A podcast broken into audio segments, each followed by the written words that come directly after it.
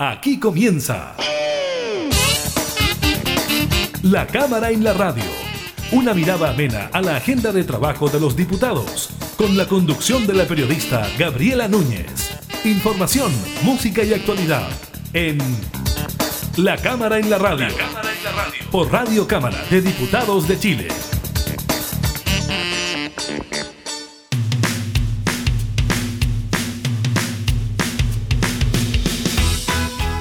¿Cómo están? Bienvenidas y bienvenidos a un nuevo programa de la Cámara en la Radio. Estamos junto a ustedes, como siempre, entregando información legislativa y temas de actualidad. En esta oportunidad conversaremos con la diputada Sofía Cid de RN sobre la denominada ley de la marraqueta y también sobre el royalty minero. Les contamos de los resultados del último informe epidemiológico del MinSal, de los resultados de la última encuesta criteria sobre las opciones presidenciales. Revisamos junto a ustedes también la aprobación en la Cámara del bono de 200 mil pesos para los que se quedaron sin ahorros provisionales y del lamentable fallecimiento del Premio Nacional de Ciencias Humberto Maturana. Iniciamos la cámara en la radio.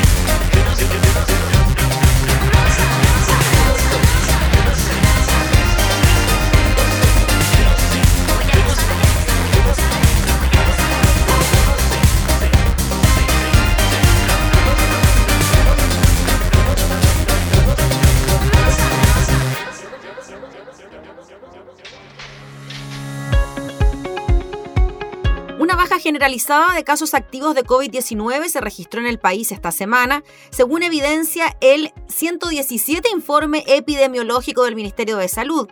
El reporte señala que Chile anotó una disminución de 4.906 personas cursando la enfermedad en comparación con el estudio anterior divulgado el sábado, tras pasar de 54.337 a 49.431 casos. Es la primera vez que el país baja de los 50.000 activos desde el mes de marzo. Esta caída se vio impulsada principalmente por la región metropolitana, que tuvo un descenso de 1.831 contagiantes, en comparación al informe previo. No obstante, el resto de las 15 regiones del país también registraron bajas. En ese sentido, los otros territorios con mayor número de personas enfermas son Valparaíso, Biobío, Maule, O'Higgins, Los Lagos, Tarapacá y Coquimbo, mientras que las regiones con menos casos activos son Los Ríos, Ñuble, Atacama y Arica. A nivel comunal, el informe también muestra una disminución general de casos. De hecho, ahora solo hay dos comunas con más de mil contagiantes, a diferencia del fin de semana cuando eran ocho. Se trata de Puente Alto, que es por lejos la comuna con más personas enfermas con 2023 y Maipú, que tiene 1054 tiene que ver también con el número de población, ¿no? Luego le siguen en este listado La Florida, Temuco, Los Ángeles, San Bernardo y Peñalolén. También tienen cifras preocupantes Arica, Viña del Mar y Santiago.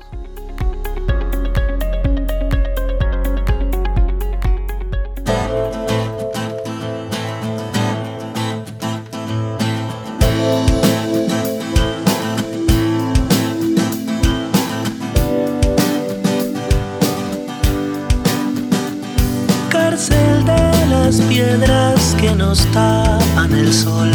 Tiene miedo el carcelero de nuestro amor y la bruma que avanza en la luna ha tatuado la piel del más fiel. Porque nunca él tuvo un amor que lo quiera y lo bese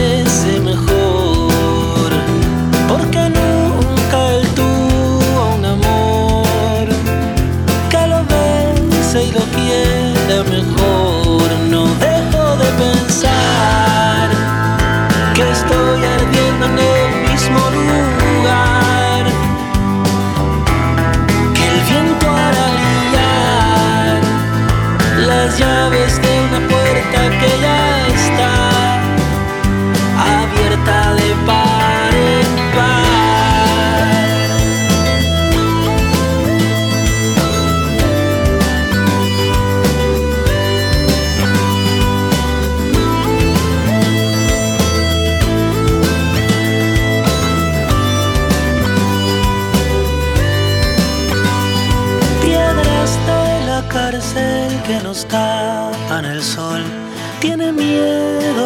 el carcelero de nuestro amor y la luna que avanza en la bruma ha tatuado la piel del más fiel. Porque nunca él tuvo un amor que lo quiera y lo bese mejor.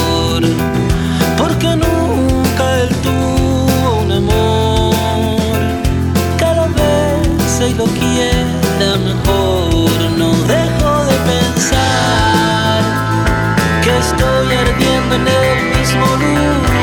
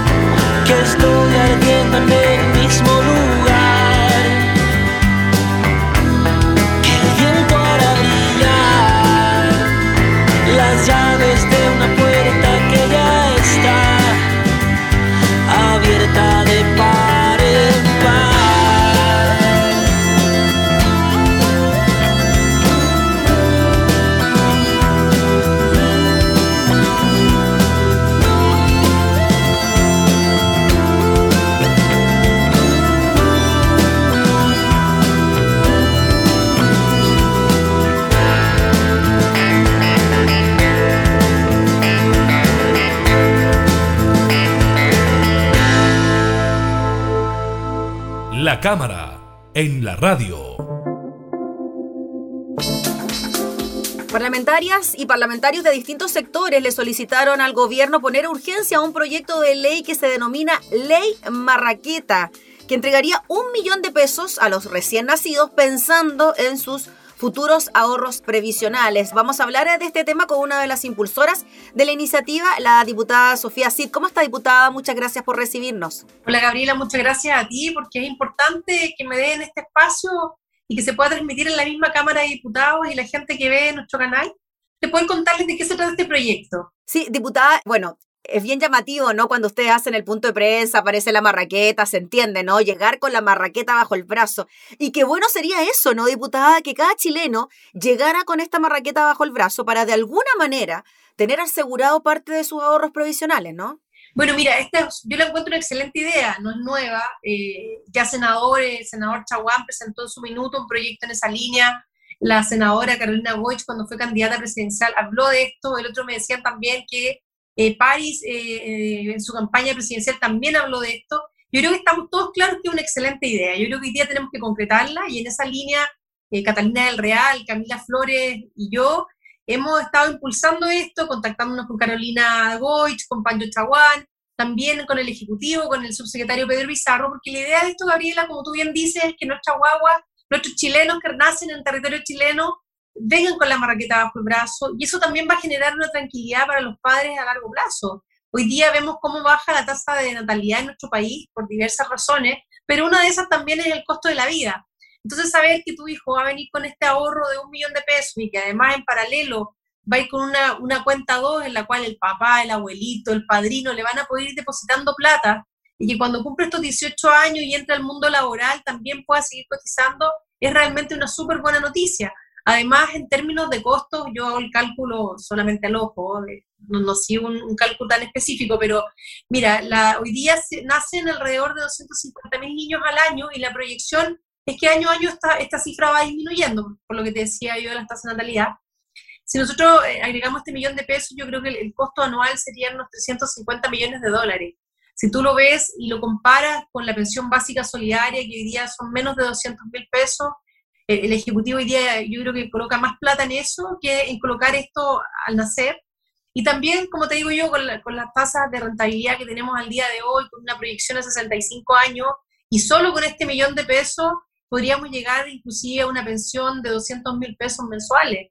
Yo creo que es muy bueno y además como política pública casi que se generaría a largo plazo, por supuesto, un ahorro en, en términos de gasto fiscal. Diputada, eso que usted nos decía de que entra a la cuenta 2, ¿eso sería entonces, se depositaría como cuando uno tuvo la opción del tercer retiro, ¿no? De ponerlo en una cuenta 2, ¿sería lo mismo? Que esta plata ingresaría a esta cuenta 2 y a los 18 años se puede traspasar a la cuenta normal de ahorro previsional? Claro, algo así. Lo que pasa es que yo creo que esa parte hay que afinarla bien con el Ejecutivo y también con, los parlamentarios ya cuando empiece la discusión. Hoy día, eh, Carolina Goit incorporó esto como una, como una indicación al proyecto de pensiones que está en el Senado yo creo que esto va a formar parte de ese proyecto si logramos convencer al Ejecutivo. Mm. Y obviamente eh, ahí eh, va a haber una discusión de la cuenta que se va a utilizar.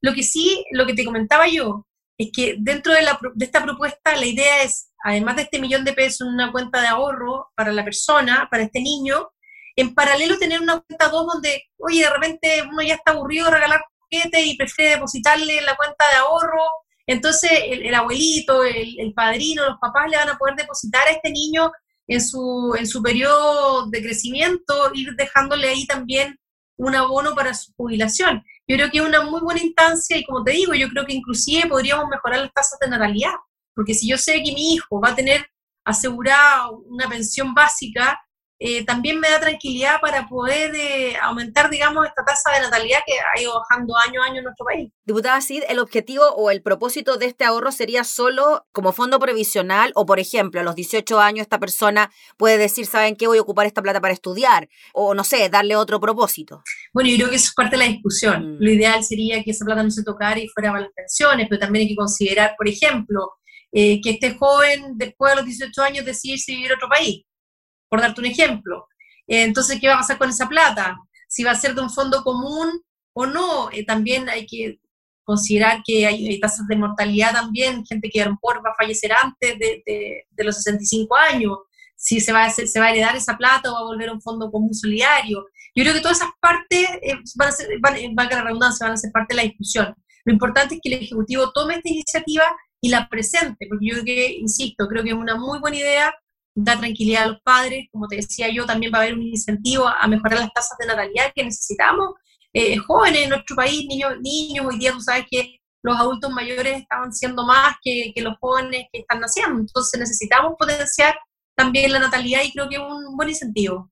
Diputada, en relación a el gobierno, leía declaraciones del ministro Melero y él se manifestaba bastante a favor de esta iniciativa. O sea, si usted me dice que la senadora Goich lo presentó como indicación al proyecto de pensiones, ¿por ahí tendría que ir el patrocinio entonces por parte del gobierno a esa indicación en particular? Claro, porque además eh, es una indicación inconstitucional, en estricto rigor es inadmisible. Obviamente en el Parlamento hoy día estamos viviendo momentos eh, diferentes, por decirlo de alguna manera, estamos enfrentando una pandemia, en la sala de la Cámara y la sala del Senado se votan las admisibilidades, y, bueno, ya cuando es admisible uno entra en la tramitación. Pero sería ideal que esto lo tomara el Ejecutivo porque obviamente tiene que ver con recursos mm. fiscales y hay que ver de dónde salen esos recursos fiscales. Claro, porque para entregar ese millón de pesos obviamente se, se necesita plata. Eh, y el gobierno ha dicho sí, podemos. O sea, usted que ha tenido mayor nivel de conversación o mayor nivel de acercamiento? Mira, lo que pasa es que el gobierno obviamente quiere sacar las cuentas, yo los valores que te doy son a grandes rasgos, es como mm. decir, hay que nacen 250 mil niños al año, multipliquémoslo por un millón y, dividamos por 700 pesos mm. y llegamos a 350 millones de dólares, pero obviamente el Ejecutivo tiene que hacer un análisis más profundo, eh, considerar también los análisis de Hacienda y obviamente todos los costos que atrae esta reforma de pensiones que está en el Senado, porque cada senador también tiene su idea y, esto ha ido creciendo y han ido aumentando también eh, los, costos del gobierno. Eh, mira, por lo menos Pedro Pizarro, con el que estuve conversando el tema, está súper llano esto. Leí eh, las declaraciones del ministro Melero, que también fue parlamentario y, ha visto este proceso de, de esta súper buena idea, como te digo. Yo encuentro que es una muy buena idea, pero que tenemos que concretarla. No puede seguir siendo una buena idea. Entonces, en eso estamos con Catalina del Real y Camila Flores empujando esto para que realmente se concrete. Yo creo que es una excelente idea. Diputada, la quiero llevar a otro tema que tiene que ver con eh, su expertise en materia de Hacienda. Usted integra la Comisión de Hacienda donde se ha estado revisando este proyecto de royalty a la gran minería. ¿Qué le parece a usted que se esté discutiendo este proyecto de estas características en estos momentos también tan complejos económicamente para el país? Mira, este también es un proyecto una moción parlamentaria que también es inconstitucional, pasó por la Cámara de Diputados, se votó la admisibilidad y se empezó a tramitar. Mira, eh, yo soy de región minera. El royalty que tenemos hoy día, que es un royalty que tuvo, hizo mucho bulla, mucho ruido, es un royalty que el 75% de la recaudación se queda en la región metropolitana, ¿ya? En instituciones como CONICI, de investigación y desarrollo, y el 25% restante se divide en todas las regiones del país, ¿ya? Pero, ¿qué te dice esa plata? Esa plata entra a través de los FNDR, que son los Fondos Nacionales de Desarrollo Regional, te lo mandan como el famoso FIC y te dicen, mire, esta plata, que es del royalty, es parte de su FNDR, pero solo para investigación y desarrollo. Mi región de Atacama, que es región minera, que somos la segunda productora del país después de Antofagasta, recibimos menos de un 2% de ese royalty. Yo lo encuentro que es injusto, muy injusto, porque además, piensa tú que esto es un, un, royalty, un impuesto a la producción. Y la producción va de la mano con recursos eh, naturales que son no renovables. Entonces yo creo que hoy día existe una deuda pendiente con las regiones mineras. Yo aprobé, eh, voté a favor de la idea de legislar, creo que tenemos que conversar el tema, creo que las mineras tienen que dejar eh, recursos en las regiones.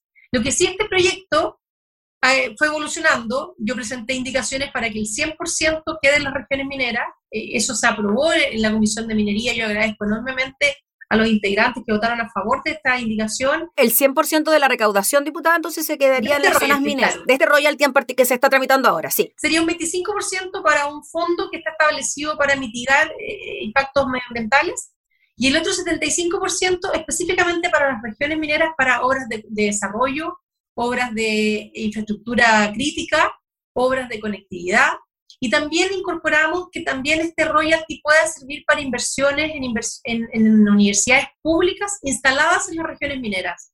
Porque nosotros tenemos la Universidad de Atacama, que era antes era la Escuela de Mina, donde se forman ingenieros civiles en mina que los vienen a buscar de todo Chile, pero de repente tienen que andar mendigando para tener plata para crecer como universidad. Se abrió la facultad de medicina, oye, les costó un mundo los, los recursos para comprar el terreno, los recursos para construir. Entonces, yo creo que tenemos que potenciar ese tipo de, apoyo a, a nuestros jóvenes y qué mejor que invertir en las universidades. Eso se aprobó en minería. Luego pasó a la Comisión de Hacienda, donde lamentablemente la mayoría de los integrantes de la Comisión de Hacienda son de la región metropolitana y regiones no mineras. Y el diputado Marcelo Chile, lamentablemente, lo digo de verdad, muy, con mucho dolor, presentó una indicación donde el 50% eh, quedaría en las arcas fiscales, ¿ya? Yo voté en contra, por supuesto, lamentablemente se aprobó, pero el jueves en sala voy a pedir la votación por separado para rechazar nuevamente la indicación del, diputado Chilling y que esto realmente sea para las regiones mineras. Las regiones mineras tenemos un sentimiento de, abandono de nivel central. Yo te digo, cuando hablamos de regionalismo, esto es regionalismo de verdad. Alguien me decía por ahí, el mismo diputado Chile, y me lo decía en una entrevista en CNN, oiga, diputada, pero los impuestos que se recaudan son de todos los chilenos. Ok, el IVA, el impuesto a la renta, eh, las contribuciones, pero cuando estamos hablando de un impuesto a la producción minera, que son recursos naturales no renovables, lo mínimo que queda en las regiones. Oye, acá en la región de Atacama, Tierra Amarilla, oye, una región, una comuna que tú dices, pero ¿por qué no avanza? Diego Almagro, tenemos la, la, las comunas de Chañaral, de Caldera, de, de Huasco, que, que tienen el puerto por donde salen los minerales, y no vemos que la región crezca y avance. Gabriela, la gente que vive en Atacama, que muchas veces presta servicio a la minería o trabaja en minería, empieza a recibir más ingresos, empieza a mejorar su estatus socioeconómico y toman la decisión de irse a vivir a Serena o Santiago. A nosotros nos falta calidad de vida, nos faltan parques, nos faltan mm. buena educación pública, buena salud pública, infraestructura, y eso lo conseguimos con recursos, porque cuando llega esto a los fondos nacionales y dice la región de Atacama tiene pocos habitantes, no calificamos. Por eso yo insisto y voy a pelear y patalear hasta el final de que el 100% de este royalty sea para la región Oiga, diputada, y cuando se dice que el objetivo, o uno de los objetivos de este royalty por parte de los autores, ¿ah? es financiar una renta universal de emergencia, ahí se contrapone entonces a lo que usted nos plantea de que ojalá estas platas se queden en las regiones. Sí, mira, te cuento, lo que pasa es que este, este proyecto que nosotros aprobamos en general en la Cámara ha ido cambiando eh, ha ido cambiando lamentablemente, mm. porque yo te estoy hablando de, del royalty del 3% que es a la producción minera. En la Comisión de Minería se incorporó una indicación que se aprobó donde se coloca un impuesto progresivo dependiendo del valor del precio del cobre. Yo eso lo encuentro muy malo, porque va a depender de cuando ya está a 2 dólares, 3, 4, 5 y 6, van a generar un impuesto progresivo, que en este caso puntual, y lamentablemente estaríamos llegando casi un 80% de, de impuesto a la minería, lo cual obviamente desmejora enormemente las ventajas competitivas que tiene Chile en, en, términos de mineral. Esto va a generar que sí o sí las inversiones no quieran estar en el país. Yo no quiero que la minería se vaya, yo quiero que la minería aporte. Y por eso eh, yo voy solamente por, el, por este 3%. Mm. De hecho, se va a reponer en sala el día jueves una indicación del diputado Leopoldo Pérez, en la cual eh, deja esta tabla de impuestos progresivos fuera. Yo espero que eh, los parlamentarios entren en razón y, y, aprueben esta indicación para que realmente este royalty sea un royalty que sea creíble, porque en realidad si estás hablando de, de, de colocar un impuesto casi el 80% es, es, una locura aquí y en cualquier parte del mundo. De hecho, el ministro Llobet nos hizo una presentación. Eh, Chile es de los países que más impuestos tiene en la minería y, la verdad que ningún país sobrepasa el 40-45%. Y aquí estamos llegando con, con, esta tasa progresiva de acuerdo a los valores del, del, precio del cobre, estamos llegando a una tasa casi del 80, yo creo que eso es una locura. Y en ese, en ese espacio de acción está la renta básica solidaria. Yo creo que esa renta básica solidaria eh, se aleja del espíritu de esta ley, porque lo, lo, lo emocionante de, de este proyecto, que son de regiones mineras, el espíritu es que esto compense los impactos ambientales y además compense a las regiones mineras eso no tiene nada que ver con un ingreso para las familias. Yo sé que estamos viviendo una pandemia, pero para eso el mm. Ejecutivo tiene recursos, hay acuerdos, se está conversando también una reforma tributaria que vaya en la línea de generar más ingresos para ayudar a las personas. Yo creo que aquí no podemos perder la línea de que el royalty es otra cosa y que se está haciendo, y el espíritu de, de esa moción parlamentaria es que sea una compensación a las regiones mineras. Y fíjese, diputada Cid, que he tenido la posibilidad de hablar con otros parlamentarios también de su zona o de zonas mineras, de otro sector político, y coinciden en lo que usted plantea también. O sea, hay concordancia en que sí tiene que haber este royalty, que tiene que ver también con la extracción de los recursos minerales y el resguardo de los mismos, pero que esta plata, bueno, se quede de donde se extrae por el gran déficit que hay a nivel histórico con estas comunas y con estas zonas del país, ¿no? O sea, eh, hay concordancia dentro, me refiero frente a los parlamentarios que representan a esta zona. Bueno, en la Comisión de Minería fueron los, los, los diputados de oposición que aprobaron mis indicaciones. Lo que pasa, Gabriela, es que es un sentir de los que vivimos en regiones mineras. Vemos cómo en Santiago crecen y crecen las, estaciones, la- las líneas de metro. Vemos cómo en Santiago hacen y hacen hospitales. Yo sé que la mayor cantidad de la población, casi la mitad de la población está en Santiago. Pero esa gente, ¿por qué no se viene a las regiones? Porque nos falta calidad de vida. Si yo en Atacama te ofrezco buena educación pública, buena salud pública, áreas verdes, ciclovías, parques, tú lo pensarías en dejar Santiago y venirte. Si al final, ¿por qué mucha gente se va a vivir a Santiago? Para darle una mejor educación a los niños, para tener mejor colegio, para tener la salud al lado, porque claro, esas son las realidades. Chile es un país súper largo en términos de territorio y son distancias, por ejemplo, de aquí a Santiago en vehículos son 800 kilómetros. Estamos hablando casi 12 horas de viaje. Entonces, en esa línea tú necesitas... ¿Por qué la gente está a Santiago? Porque todo está en Santiago. Entonces, si queremos realmente descentralizar, tenemos que generar regiones que entreguen calidad de vida. En Antofagasta, que es una región minera, mira, los días lunes y los días viernes son los días con más vuelos, casi 10 vuelos diarios.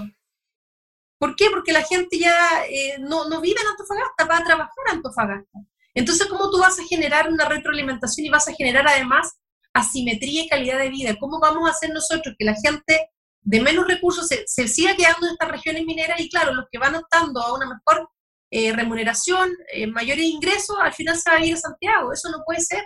Nosotros tenemos que lograr que la gente se quede en las regiones mineras y para eso necesitamos inversión, como te digo yo, en infraestructura pública, en, horas de desarrollo, en, en conectividad, eh, potenciar las universidades públicas que están instaladas en la región.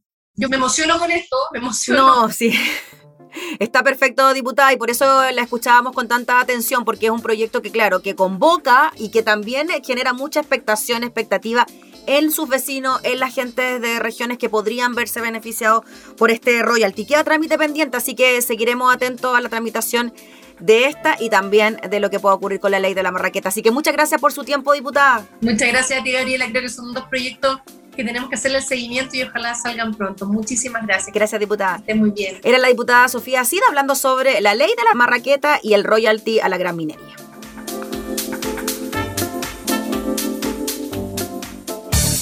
Información parlamentaria, entrevistas, música y actualidad. Todo esto y mucho más en La Cámara en la Radio. La Cámara en la Radio. Con la conducción de la periodista Gabriela Núñez.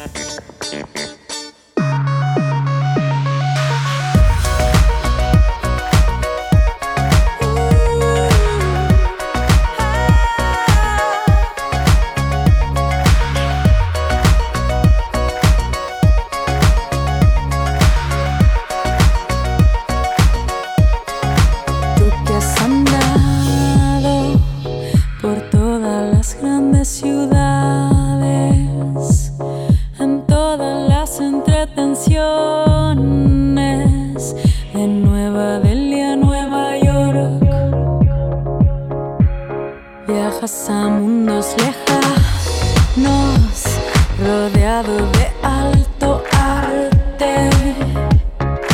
Tú que tanto, tanto aquí ganaste.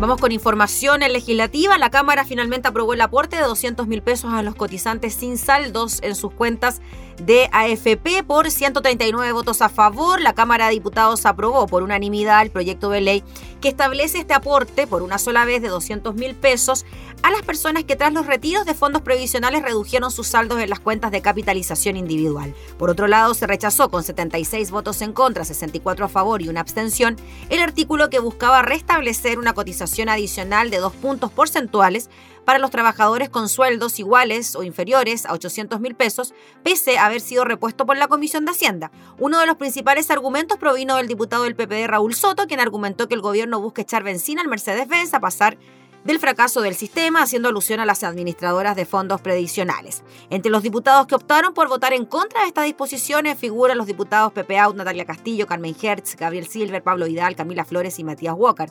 Por su parte, el ministro de Hacienda, Rodrigo Cerda, hizo hincapié en el reintegro de parte de los fondos a través de la cotización adicional y no descartó que, de ser necesario, el gobierno vuelva a insistir con este punto en el Congreso. Uno de los argumentos en contra es que esto afecta a las pymes, pero dijo nosotros anunciamos que la tasa de cotización puede ser gradual, indicó el secretario de Estado. Durante la jornada de este miércoles, las comisiones de Trabajo y Hacienda de la Cámara de Diputados aprobaron por unanimidad el proyecto presentado por el Ejecutivo, ello luego que el gobierno accediera a una propuesta de la oposición y presentara una indicación que eleva el número de beneficiarios de la iniciativa, pasando desde los que al 31 de marzo hayan quedado con saldo cero a los que tengan menos de 200 mil pesos. Así, ahora la cantidad de personas que recibirán el aporte estatal en sus cuentas en las AFP pasaría de 3 millones a 3,55 millones. La aprobación se logró tras una tensa sesión en la Comisión de Trabajo, en la que si bien se dio el visto bueno por unanimidad la idea de legislar del proyecto, se postergó la votación en particular para intentar buscar un acuerdo luego que el gobierno sostuviera que las indicaciones presentadas por la oposición para elevar el tope del saldo a menos de 200 mil eran inadmisibles y advirtiera que presentaría una reserva de constitucionalidad. El subsecretario de Hacienda Alejandro Weber explicó la forma del funcionamiento del nuevo mecanismo que se plantea para el beneficio. Señaló que en primer lugar se entregará el bono completo de 200.000 a todos los afiliados que alguna vez, como consecuencia del primer y segundo retiro y hasta el 31 de marzo de 2021, hayan quedado con saldo cero en sus cuentas, con independencia del saldo actual, pero con un tope de 200.000. De este modo detalló que si una persona después de un retiro quedó con un saldo cero, pero luego siguió cotizando y hoy tiene 40.000, 50.000 o 199.000, va a recibir el bono completo. Y adicionalmente estamos incorporando cerca de 660.000 personas que nunca estuvieron con saldo cero, pero que hoy tienen menos de 200.000 pesos en sus cuentas.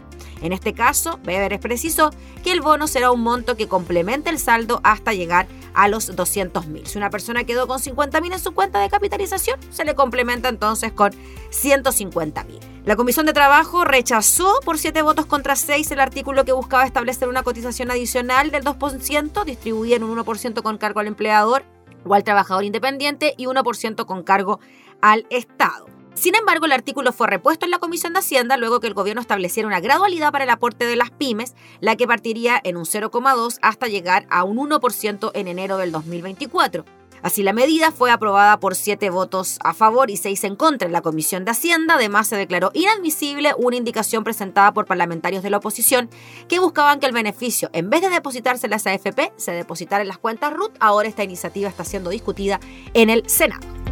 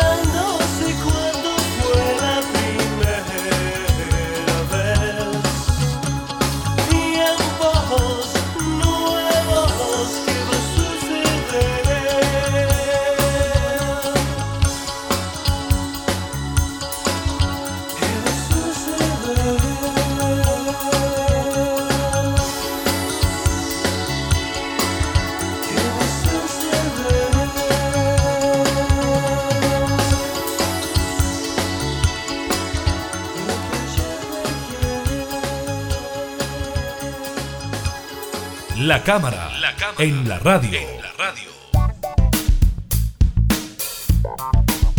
Vamos con una muy, pero muy lamentable noticia. Tiene que ver con el fallecimiento de uno de los grandes hombres de nuestro país a los 92 años, el biólogo y Premio Nacional de Ciencias 1994, Humberto Maturana, falleció este jueves. Así lo confirmó la ministra de Cultura, Consuelo Valdés, quien se sumó a las condolencias a su familia, un hombre que dedicó su carrera a la investigación científica y también a la filosofía y la literatura. Maturana fue autor junto a su alumno Francisco Varela de la teoría de la autopoiesis, la cualidad de un sistema capaz de reproducirse y mantenerse por sí mismo. En los años recientes su trabajo se centró en cambiar la pregunta por el ser hacia la pregunta por el hacer. Durante la pandemia Maturana se dedicó a hacer charlas y conversatorios online para debatir sobre el sentido y el impacto de la pandemia en la humanidad. Su última entrevista la dio hace menos de un mes y en ella abordó su propia muerte al hablar sobre eutanasia. Es absolutamente legítimo decir hasta aquí vivo yo.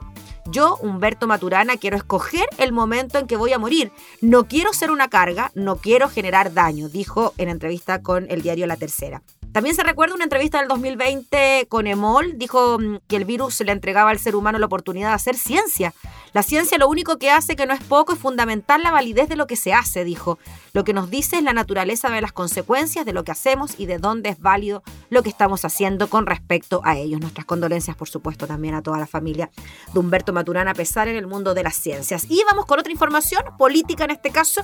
La encuesta Criteria da cuenta de que Pamela Giles, el alcalde Jaue y el alcalde Lavín lideran el sondeo por la carrera presidencial.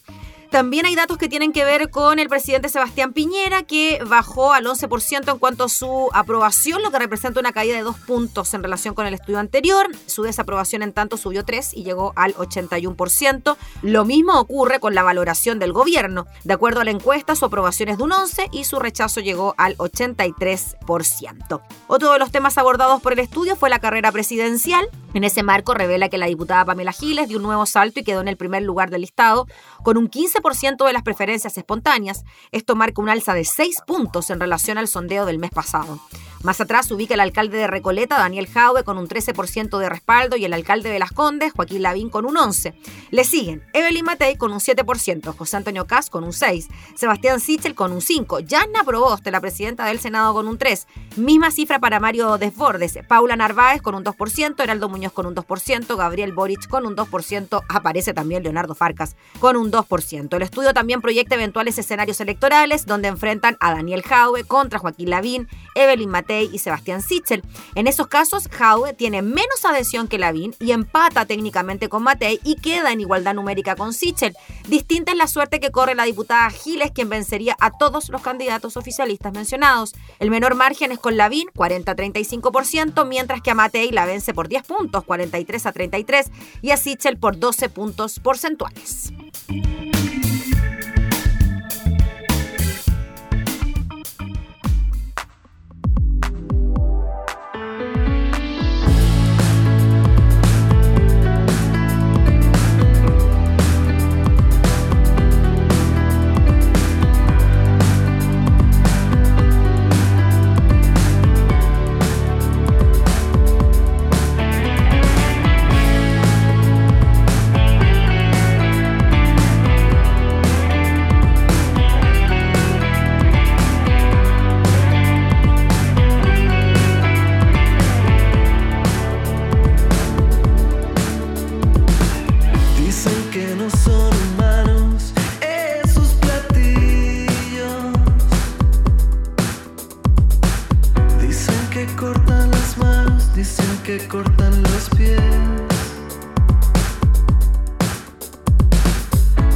Que fueron mandados